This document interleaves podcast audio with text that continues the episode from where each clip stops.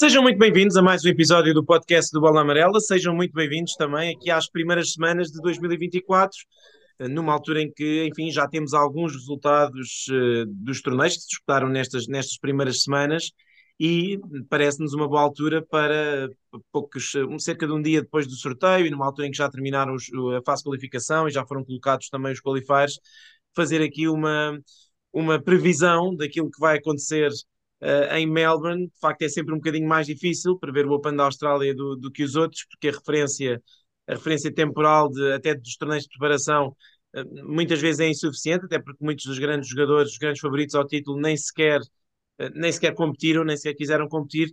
Mas de qualquer das maneiras, estas primeiras semanas trouxeram-nos já algumas, algumas respostas e, e, e, algumas dúvidas também. Se calhar vamos começar por aí. Uh, Pedro, a United Cup foi um sucesso. Uh, uhum. O evento este ano foi um bocadinho reformulado uh, com, com, a vitória, com a vitória da Alemanha, com equipas mais pequenas, com eliminatórias mais pequenas, mas aquilo que, para além, obviamente, de, de muito bons encontros e de alguns jogadores que apareceram em forma, uma das grandes histórias da United Cup acaba por ser a questão do, do Novak Djokovic, do, da uhum. lesão, da derrota para o Alex Minaur, lesionado, mais lesionado, menos lesionado. Como é que tu olhas para, para isso? Se é um bocadinho mais do mesmo, porque na verdade já vimos este filme acontecer, ou se, ou se achas que é razão para, para, para alarmar em relação ao, às, às chances que o Djokovic, que recorde-se é 10 vezes campeão, tem no, no torneio? Eu não acho que seja pela, pela United Cup ou pela lesão que tanto ele como o Ivanisevic já vieram minimizar e desdramatizar. Uh, que ele de facto vai deixar de ter menos hipóteses, até porque o quadro que ele tem é, é, é consideravelmente simpático para ir avançando sem grandes problemas. Eu diria que até às meias finais, e depois aí depois a coisa pode, pode complicar, eventualmente com o Yannick Sinner, por exemplo, aí pode ficar um bocadinho mais difícil, mas acho que ele até às meias finais terá um caminho mais ou menos pacífico para fazer. Agora, um, embora não seja pela lesão, é um facto que a cada ano que passa, e o Djokovic não é imune a isso, um, vai-se abrindo mais as possibilidades para os, para os seus adversários e se calhar vai se tornando menos imbatível ou, ou, passa menos aquela ideia de que é intocável na Austrália. Isso aconteceu diante do Alex de Minor, podia estar tocado, mas lá está, ele, ele também estava tocado noutros Opens da Austrália e, e, ganhou o torneio, portanto um, não tem um grande impacto, eu diria que imediato, e deixarmos que ele já não vai ganhar o Open da Austrália, por causa da lesão. Eu acho que vai ser um torneio uh, relativamente aberto e tu disseste que é difícil prever, já vamos falar mais disso, um, ehm, mas eu de facto acho que uh, está um bocadinho mais aberto do que, é, do que é habitual e acho mais possível vermos o Djokovic aceder, não para um jogador fora do top 10, mas numas meias finais ou numa final que eu há um, dois, três, quatro anos diria que, que era de caras para, para o Djokovic ganhar, chegasse, chegada a hora da verdade este ano não tenho tanta certeza, tenho algumas dúvidas. Eu não fiquei completamente convencido com o que ele jogou, uh, com lesão ou sem lesão. Não sei, uh, não sei se tens a mesma sensação, tu e o Nuno, mas uh, fico, estou um bocadinho desconfiado e, e, até por causa depois dos adversários que me parece a mim estarem mais confiantes e com mais certeza de que, de que a coisa pode dar para lhe ganhar. Sim, não, não, não sei o que, o que é que achaste do United Cup, obviamente também fizeste muitos jogos, como o Pedro dizia, enfim, parece que há gente que está com vontade de aparecer. Obviamente não tivemos uh, aqueles que são os três principais uhum. candidatos a seguir a Novak Djokovic não competiram, o que não deixa até de ser curioso. Foram competindo em encontros de exibição, que obviamente não é a mesma coisa. Mas se, se vês alguém, fala-se muito no Alexander Zverev, obviamente, que fez uma, que fez uma boa United Cup, uh, mas se, se vês as coisas assim, se achas que entramos para um Open da Austrália numa perspectiva de os outros jogadores acreditarem mais. Que é preciso não esquecer que isto é um dado curioso. O Stan Wawrinka também ainda não jogou este ano, mas vai entrar em corte. Se o Stan Wawrinka tivesse desistido, o que chegou a parecer possível a certa altura, o Novak Djokovic seria o único antigo campeão do torneio presente no Open da Austrália, o que é por si só, isto porque obviamente Rafael Nadal também desistiu entretanto, isto é por si só uma coisa inacreditável, não é? Sim, eh, desde já eh, eu continuo a achar que, que o Novak Djokovic é o principal candidato a, vencer o, o Open da Austrália. Agora, também concordo que este é possivelmente um dos anos uh, mais abertos para, para este grande slam, porque mesmo no ano passado, creio que não havia nenhuma pessoa no mundo que acompanha a modalidade que não achasse Novak Djokovic não iria limpar facilmente o Australian Open como acabou por acontecer. Um, este ano o cenário é diferente.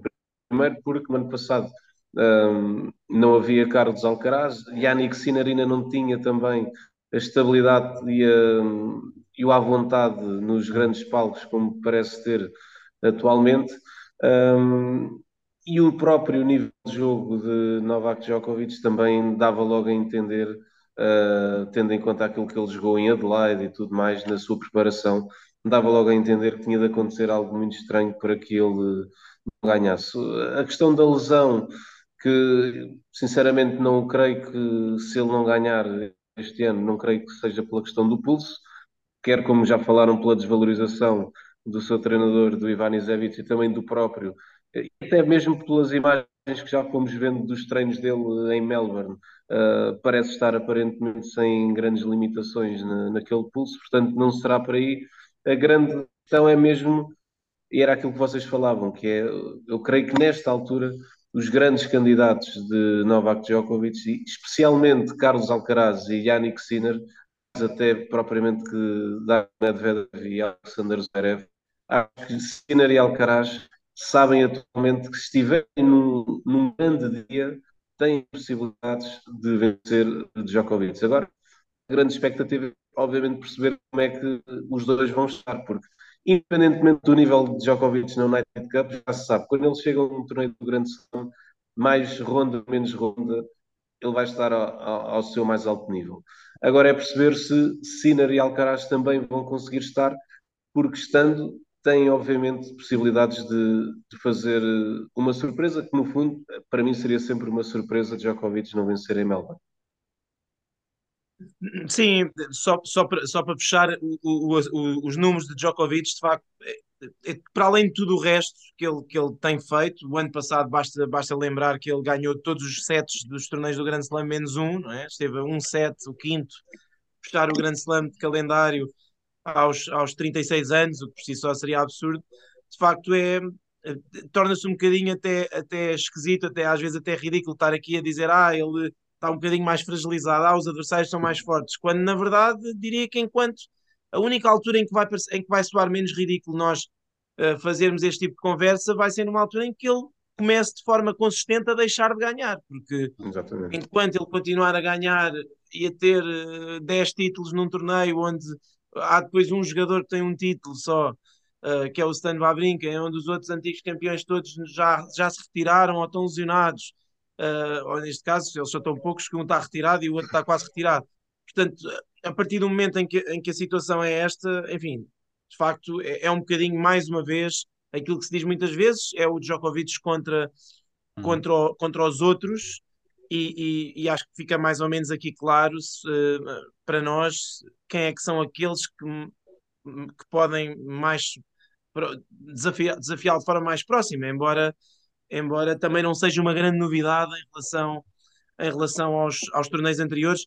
Não, não sei, Pedro, se achas que há algum jogador que vês hoje mais bem preparado do que, do que vias durante a temporada de 2023? Enfim, falou-se muito, eh, por exemplo, do Alex Deminar, obviamente que derrotou entretanto, todos os jogadores, até o Alcaraz no encontro de exibição, mas custa um bocadinho acreditar que Alex Deminar vai chegar ao Open na Austrália e vai fazer se calhar meias finais ao final. A mim custa-me, pelo menos. A mim custa-me imenso a acreditar nisso e custa-me a, a, ter essa ideia porque é verdade que ele este ano já deu um passo em frente, mas nós já vimos este filme tantas vezes em relação a Deminar. Já conseguiu agora entrar no top 10, é verdade, e faz uma grande United Cup, mas eu tenho imensas dúvidas de que chega a um, a um encontrar menor de 5 sets num grande slam a jogar em casa na Austrália, que eu acho que ainda lhe mete mais peso em cima. E, e custa muito imaginar uh, o Deminor a ganhar ao Djokovic uh, ou a ganhar ao, ao Alcaraz. Ou... Tenho muitas dificuldades em ver isso. Eu acho que realmente para ganhar a competição ou para tentar desafiar o Djokovic, só vejo mesmo aqueles três. O Zverev está a jogar muito bem, é verdade, mas também a mim custa-me ver o Zverev a ganhar ao Carlos Alcaraz, por exemplo. Acho, acho difícil isso acontecer.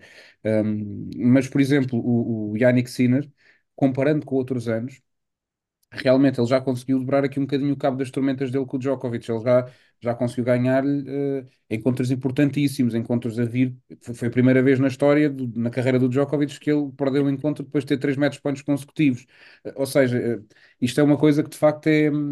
o Sinner conseguiu desbloquear e o Sinner, até agora, na antevisão do, do, do Open da Austrália, explicou porque é que não jogou nenhum torneio e diz que, que, não, está, não está preocupado com isso porque sabe que o mais importante é a parte mental. Para chegar um grande slam e ganhar, o mais importante vai ser a parte mental. E ele a mim parece-me realmente preparado e sem medo nenhum dos grandes momentos que se calhar era o que o, condicionava um pouco no passado, porque ele já houve outros anos em que chegou a jogar bem e que depois, na, na hora da verdade, não dava. Uh, por isso eu acho que, não sei se vamos fazer aqui, se vamos partilhar aqui as nossas apostas, eu posso dizer já a minha, que é o a de campeão. Uh, lá está, pode soar um bocadinho ridículo, porque é, é, a conversa que nós temos, mas vamos, às vezes vamos arriscando. Eu não tenho arriscado nada, tenho dado o nome sempre do Djokovic para ser campeão nos torneios todos. Agora dou do Yannick Sinner, que eu acho que eu acho que pode ser o primeiro dele logo a abrir a temporada. Uh, acho que se há alguém que pode ganhar o Djokovic em Melbourne, acho que pode ser ele, por causa desta questão mental que ele já desbloqueou na época passada.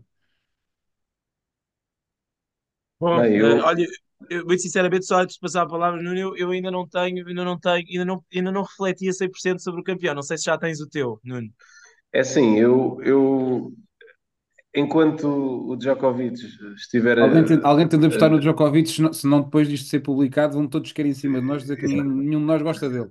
Não, eu, eu vou jogar pelo seguro, eu vou jogar pelo seguro porque enquanto ele estiver a jogar, e nós já falamos há, há tanto tempo, há tantos anos, de, da possibilidade de derrubarem o Djokovic, de derrubarem o Djokovic, e o que é certo é que estamos já em 2024 e ele continua a ganhar praticamente todos os grandes slams, e por isso ainda para mais no Open da Austrália, um, sou obrigado, sou obrigado a, a apostar no, no, Djokovic, porque de facto um, é, o, é, o, é o melhor jogador. E, e, por muito que os rivais deem sinais de, estar, de estarem melhor e, e a, a quebrarem essas barreiras mentais, como tu falavas, acho que ainda assim uh, num torneio do Grande Slam, uh, essa, porque essa é a grande questão, e só mesmo para terminar, o, o Sinner é certo que teve essas barreiras que conseguiu quebrar nas ATP Finals e também na Taça Davis.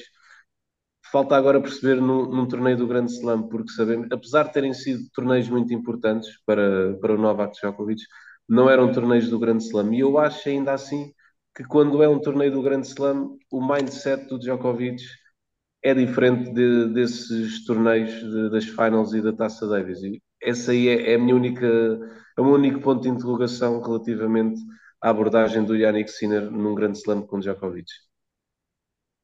E depois é a questão, a questão, a questão dos 5 sets, eu acho que é importante, embora pois. também aí pareça paradoxal, porque estamos a falar, ah, um jogador de 22 anos não consegue ganhar ou não consegue aguentar 5 sets contra um jogador de, que vai fazer 37 Uh, mas, na, mas na verdade é perceber se para já é, é a, a, tal ideia de que uh, parece que se um jogador entrar fortíssimo, isso já aconteceu. Yannick Sinner esteve a comandar por 2 sets a 0 frente a Djokovic uma vez em Wimbledon e depois nos 3 sets a seguir nem sequer cheirou. Portanto, há sempre a ideia de que uh, Novak Djokovic. Há melhor de 5 sets, há sempre mais margem para ele encontrar aquele nível que ele consegue encontrar às vezes em que dá completamente, em, em que consegue passar completamente para outro patamar e não dar hipótese aos seus adversários. Uh, mas, mas de facto, até do ponto de vista, até do ponto de vista mental, entrar para um encontro frente a Novak Djokovic a ter que ganhar a ter que ganhar uh, três sets é diferente de ter que ganhar dois, mas isso não é só em relação a Novak Djokovic. Uh, o, o, próprio Carlos Alcaraz tem sido um muito bom jogador em grandes slams. O ano passado, enfim, vimos como foi também praticamente impossível uh, derrotá-lo em torneios do Grande Slam e como muitas vezes ele chegava aos torneios do Grande Slam e, e, subia de nível, nomeadamente no US Open, depois de não ter feito uma grande, um, grande, um grande verão. Uh, mas a verdade é que, é, é que de facto o, o, formato competitivo da, da melhor de 5 sets beneficia os jogadores que são favoritos e neste caso se Novak Djokovic é favorito face aos outros, é óbvio que ele em princípio sairá, sairá beneficiado por este, por este formato. Eu, eu tenderia, a minha tendência também era para também é para, para, para achar que Novak Djokovic vai vencer o seu 25 uh, uh, Grand Slam, mas eu não, não, não descartaria de facto a opção do, do Yannick Sinner. Agora, uh, acho, sempre, acho sempre muito acho sempre muito curto porque nós não vimos nada e eu já, já temos histórias recentes uh, no circuito ATP, mas mais até no circuito feminino, mas também no circuito masculino. Basta lembrar o ano passado o que aconteceu, por exemplo, com o Olga Rune ou com o Félix Auger-Aliassime. Tinham acabado a temporada anterior incrivelmente e depois desapareceram. Eu tenho um bocadinho medo sempre de acreditar que o ascendente de uma temporada vai passar para outra, embora Sinner tenha sido, tenha, seja um jogador já consolidado de topo, acho que uh, terei de ver para ficar convencido, lá está. Acho que é, que é sempre um bocadinho que é sempre um bocadinho perigoso confiar uh, naquilo que eles fizeram na reta final do ano passado, até porque foi em condições diferentes. As duas vitórias dele sobre o Djokovic são em indoor, uh, mas, mas claramente que é como o Pedro diz, quando ou se se defrontarem, eles podem se defrontar nas meias finais, se se defrontarem, não há dúvida que Yannick Sinner vai entrar hoje em dia muito mais confortável do que entrou quando do que entrou nas vezes anteriores que o defrontou, nomeadamente uh, nessas duas vezes em Wimbledon, nomeadamente naquela meia final do Wimbledon do ano passado, onde ele fez uma exibição fez uma exibição pobrezinha diante, diante do Djokovic. Uh, antes de passarmos para o, para o, lado feminino, não sei se vocês têm algum jogador, uh, também tem um bocadinho dentro daquilo que são, normalmente são as nossas previsões, se vocês têm algum jogador que acham que, que pode surpreender. De facto, temos tido aqui algumas, algumas histórias surpreendentes no início do ano, bem, nomeadamente a final que vamos ter em Oakland. Sim, sem dúvida. Mas eu, eu dava um nome. Eu, eu, por acaso estaria mais confiante neste nome se ele, não, se ele não estivesse na final de Adelaide, que é o Jack Draper. Uh, porque eu acho, eu acho que vai jogar contra ele o facto de ele estar na final. Uh, ele está a fazer até porque o problema dele costuma ser o físico, e eu, eu tenho um bocadinho de receio que todos estes encontros, embora seja bom estar a ganhar e seja ótimo se ele ganhar o seu primeiro título da carreira, mas hum, tenho algumas, tenho algumas dúvidas de que isto vai ser bom para ele. No entanto, acho que ele tem um quadro que, uh, aliás, mais do que o quadro, é, é, um jogador que ele consegue ser um bocadinho imune ao quadro se não apanhar um dos, um dos grandes, e de facto ele pode eventualmente apanhar o Tommy Paul na segunda ronda, mas o Tommy Paul não. Aliás, já ele ganhou o Tommy Paul em, em Adelaide um, portanto, pode ganhar na Austrália outra vez, sendo que o primeiro choque que ele teria grande seria nos oitavos de final com o Alcaraz. Mas acredito que o 2024 vai ser um ano bom para o Jack Draper e acredito que, que na Austrália, se estiver bem fisicamente, o que pode ficar mais complicado por estar a ganhar tanto agora em Adelaide, um, acho que ele pode ser um nome a ter em conta. E é daqueles jogadores que num dia bom eh, nunca se sabe, portanto veremos, mas acho, acho que sim. O Jack Draper, estou, estou de olho nele. Também tinha apontado aqui o nome do Musetti, mas é um bocadinho mais imprevisível. Podia aproveitar ali uma zona do quadro que tem o, o Tsitsipas joga com o Berrettini e aquilo pode abrir um bocadinho, mas, mas vou com o Draper. Bom, eu um, confesso que falaste agora aí do, do, do Berrettini, tinha, tinha muito, tenho muita curiosidade, aliás, para ver como é que ele, que ele vai voltar, mas não, não vou apontar como uma possível surpresa, porque de facto uh, um jogador que tem tido tantos problemas físicos e, que não compete desde o US Open, regressar uh, no Australian Open ainda para mais com, com o Tsitsipas na primeira ronda, acho que será bastante difícil poder surpreender. Mas eu, por acaso, eu confesso agora, um, não, não me recordo do quadro do Giri Leetska, mas ele parece ter recuperado a sua confiança agora esta semana aqui em, em Adelaide, que estava de facto a jogar muito mal, terminou muito mal a época passada, onde teve apenas uma vitória nos últimos três ou quatro torneios. Um, ele defende quartos de final no, no Australian Open um, e sinceramente o nível dele esta semana já me pareceu bastante mais, mais positivo, arrasou o corda na, nas meias finais em Adelaide. Há obviamente também essa questão estes torneios que antecedem o Australian Open são, são perigosos, porque, por um lado, obviamente, permitem ganhar ritmo competitivo, mas depois, quem acaba por chegar muito longe, depois também tem aquele desgaste físico. Eh, além do desgaste físico, depois tem a viagem para, para Melbourne, o habituar às condições, não tem o mesmo tempo de preparação para, para se habituarem às condições de Melbourne. Mas ainda assim, por aquilo que eu tenho visto esta semana dele, e ele também parece fisicamente é, um, é, é bastante forte. Uh, vou, sem ver o, o quadro, que, que, não me recordo o quadro dele, mas diria o, o Giri Leetska, outra vez. Sim, o, o Leetska é cabeça de série, portanto tem duas primeiras rondas teoricamente mais acessíveis, mas depois tem, uh, tinha que se defrontar sempre um jogador do top 8 na terceira ronda e apanha o Zverev, mas não há dúvida que na terceira ronda um Zverev Leetska seria seria muito interessante, tal como falaste também do Cord, é outro jogador que também defende quartos de final uh, e portanto também podia ser uma boa opção para, para Dark Horse, até porque jogou também uma boa semana, apesar de hoje não lhe ter apetecido muito contra o, contra o Leeds, que ele uh, apanhou o Rublev, se não estou em erro, na, na terceira ronda, portanto há, há, aqui uma série de possíveis terceiras rondas muito interessantes. Uh, o próprio Alcaraz com o Bublik também é. Não Sim. esperamos o Rublev, o Rublev, coitado, vai chegar aos quartos de final outra vez e perder com o Sino. Sim, não, vamos, não ver dá, se vai, vamos ver se vai chegar, não é? O, o quadro, do, o quadro do, do Rublev é de todos os jogadores de todos os jogadores de topo, de top 5, é de certeza o pior.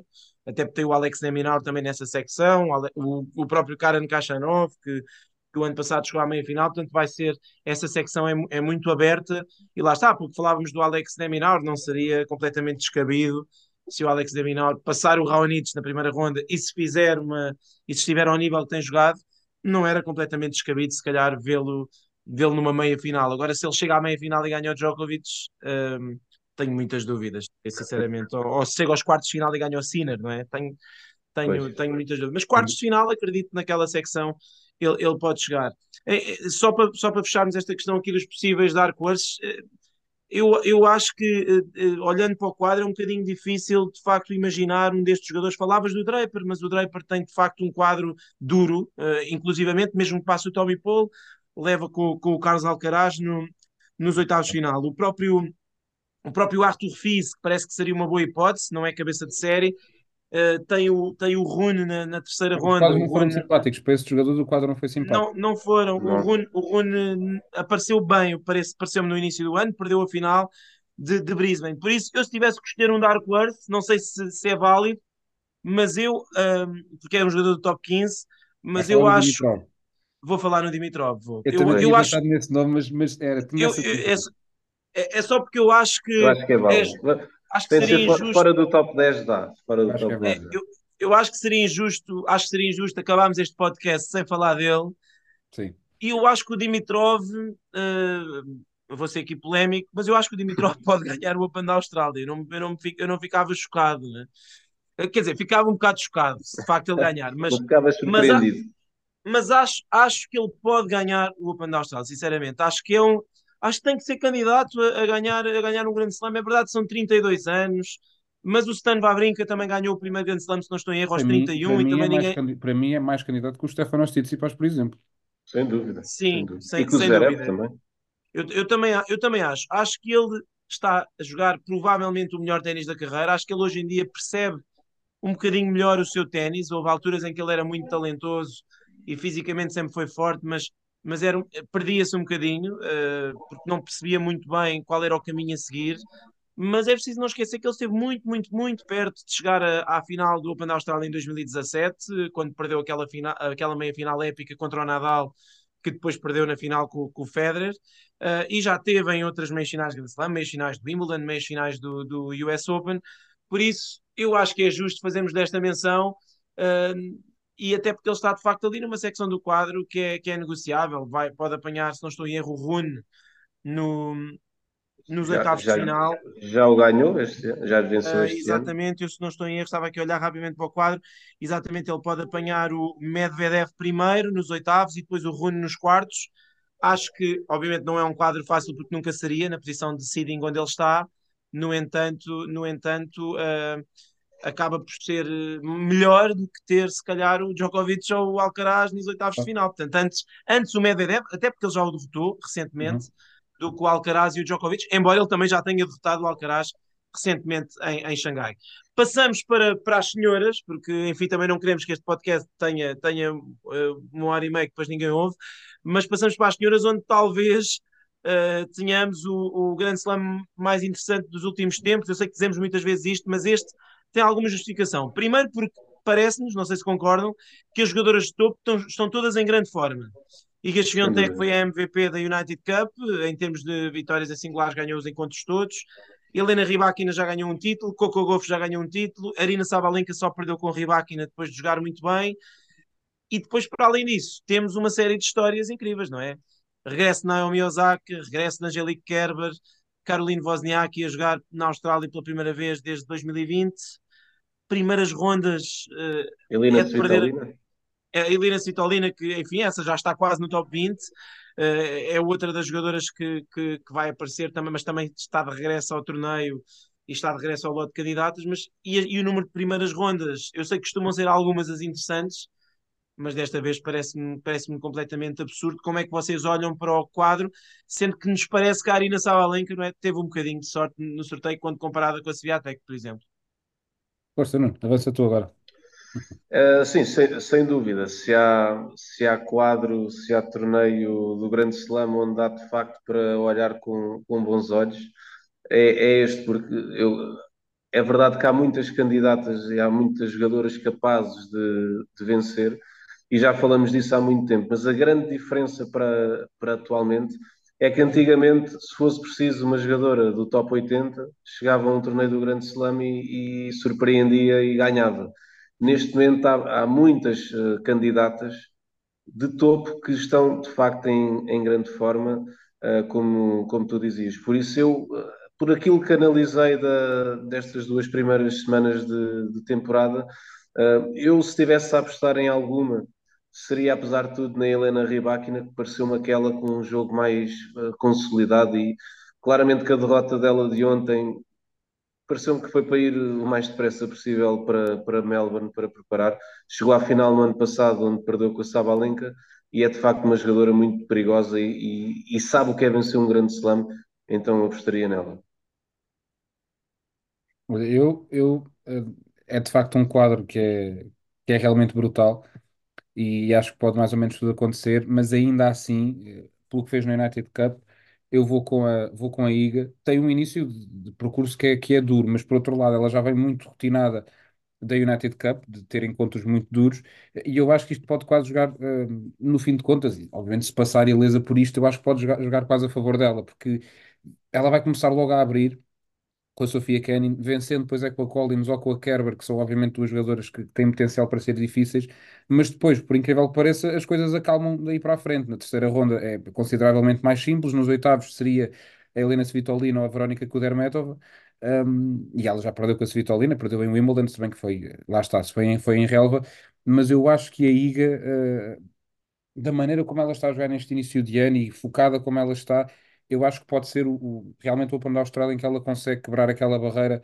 uh, dela, de, de, de, conseguir chegar, ela já chegou às meias finais, mas agora com este estatuto de realmente chegar longe. Acho que pode ser o, o torneio em que isso acontece, embora lá está, tínhamos aqui muitas candidatas e muitas histórias, eu acho que a Vozinha aqui pode fazer um bom torneio, uh, estou curioso para perceber uh, se a Sabalenka vai levar tudo à frente outra vez, em termos de sorteio, tem tudo bastante bem construído nesse sentido. Foi claramente a, a vencedora do sorteio, uh, faça, faça aquilo que aconteceu em, em, tudo junto, e depois estou muito curioso para ver a Naomi Osaka, uh, de facto, muito, muito curioso para perceber o que é que ela pode fazer.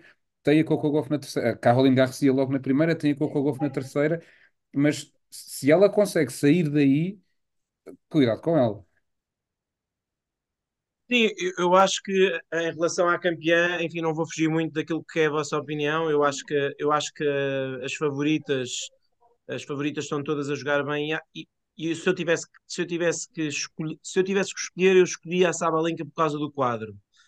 Uh, mas, mas também não estou assim completamente convencido. Mas eu acho que apesar de tudo, ela uh, fez um, teve um encontro muito mau com a Rybakina na final de Brisbane porque ela tem ali um problema de match-up com a Ribáquina quando as coisas, aquilo rapidamente lhe escapa, da, lhe sai da mão. Se a Ribáquina estiver um dia em que está a servir um bocadinho melhor do que ela, e se ela estiver num dia um bocadinho mais instável mental, uh, ela desaparece do corte, já aconteceu algumas vezes. Um, e a Iga, por outro lado, tem precisamente a Ribáquina numa eventual meia-final, ela também não gosta muito de jogar com a, com a Kazak, até gosta menos de jogar com a Kazak do que de jogar com a Sabalenka. Uh, e de facto são, muito, são muitos obstáculos que podem eventualmente uh, fazer com que ela tenda ali uma hora má uh, saia de cena, como aconteceu, por exemplo, com o Ostapenko no, no US Open.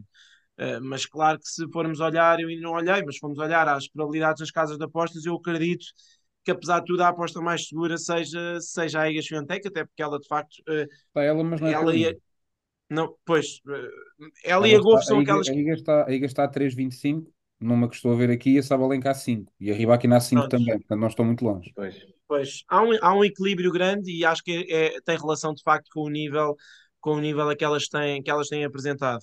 Uh, mas sim, acho, acho que não fugirá muito disso. Em relação, em relação ao que dizias, acho que, ao contrário do que acontece nos homens, onde, tirando Dimitrov, que eu referi no final, nós vamos sempre para os Dark Horses uh, puxando pelos mais jovens. É verdade que no circuito feminino também temos muita jogadora jovem boa, basta ver, uh, temos penso que três miúdas de 16 anos no quadro principal, a, a Mirra Andreeva, a Brenda Fruvirtova e a, e a Alina Korneva, mas eh, nós quando olhamos para as Dark Horses do lado feminino, nós olhamos para Caroline Wozniacki, que tem um quadro quase escolhido a dedo.